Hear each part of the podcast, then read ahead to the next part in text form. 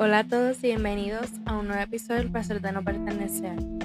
Hoy estoy emocionada porque vamos a hablar sobre un tema que me encanta.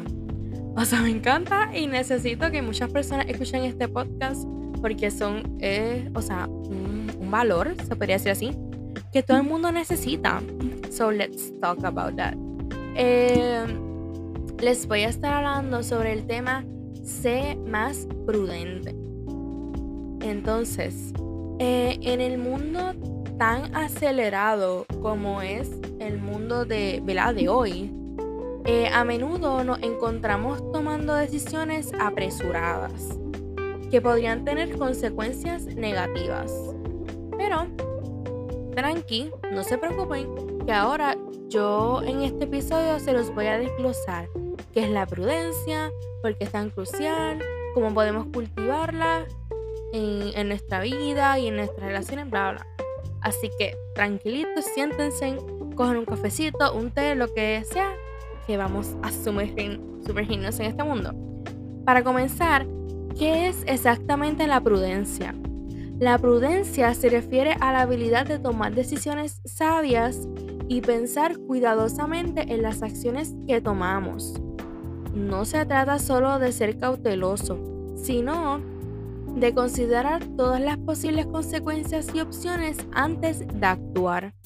En un mundo lleno de distracciones y presiones, la prudencia puede ser una herramienta poderosa para evitar arrepentimientos futuros.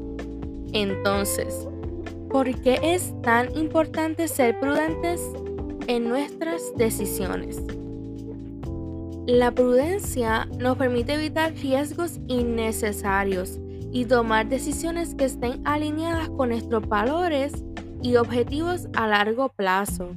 Cuando estamos con prudencia estamos más preparados para enfrentar los desafíos y cambios que la vida nos presenta. Además, la prudencia puede fortalecer nuestras relaciones al evitar malos entendidos y conflictos que podrían surgir debido a decisiones impulsivas. Entonces, ahora que entendemos la importancia de la prudencia, ¿cómo es que nosotros podemos cultivarla en nuestra vida diaria? Y claramente yo les voy a traer unas estrategias prácticas para que puedan realizar esto. Número uno, respira y reflexiona. Antes de tomar una decisión importante, tómate un momento para respirar profundamente y reflexionar sobre las opciones y sus posibles resultados. Fácil, sencillo.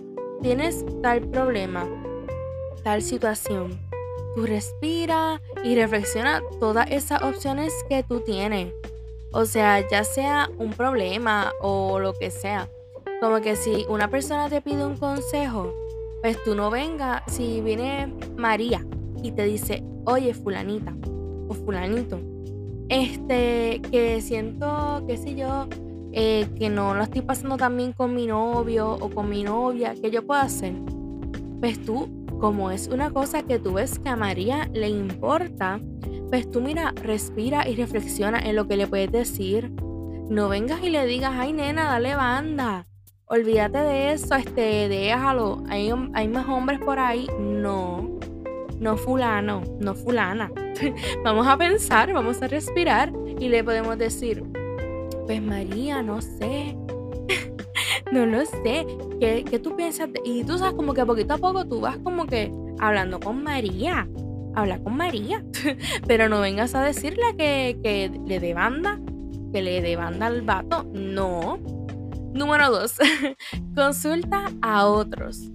No tengas miedo de buscar consejos de personas de confianza. A menudo obtener diferentes perspectivas puede ayudarte a tomar decisiones más informadas. No está mal, no tengan miedo de pedir, consejos a otras personas, pero claro, pídanle consejos a personas que tienen confianza y que también son prudentes. O sea, si tú quieres ser prudente, tú no puedes ir a donde otra persona que no es prudente a, pedirle un consejo. O sea, no. vamos a, a, reflexionar, vamos a actuar bien. Vamos a donde una persona que sabemos que le tenemos confianza y que también presentase una, una persona prudente. Número 3. Aprende de tus errores.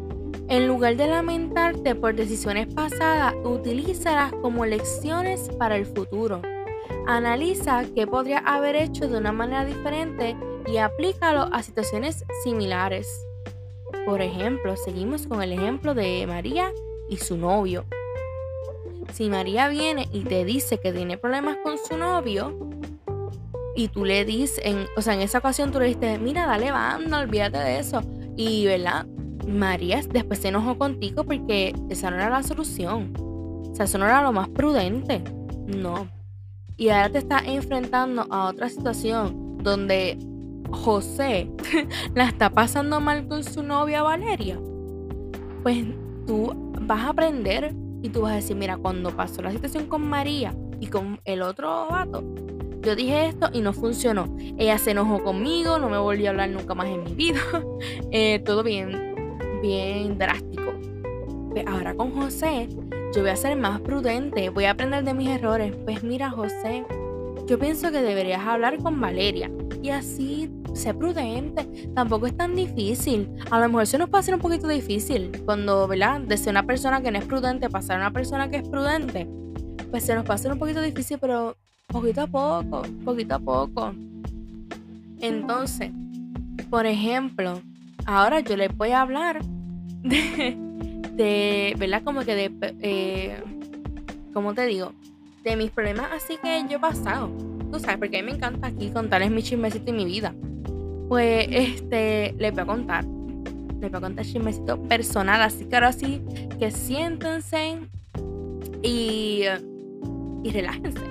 Pues mira, antes, eh, como hace, qué sé yo, eh, no lo sé, ¿verdad? El tiempo. Como maybe cuatro o cinco años atrás, no sé.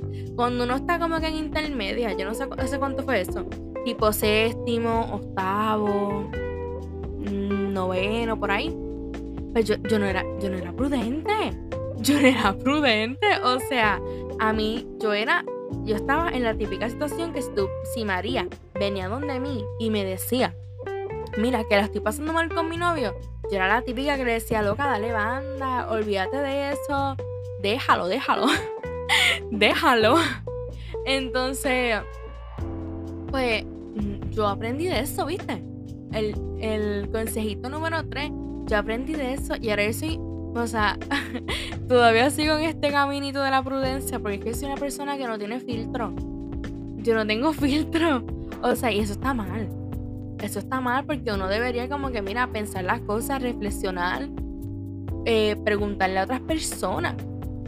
Pero no, yo venía y lo primero que se me venía a la mente, yo lo decía sin importar si podía ir a, a tal persona o lo que sea, yo al garete.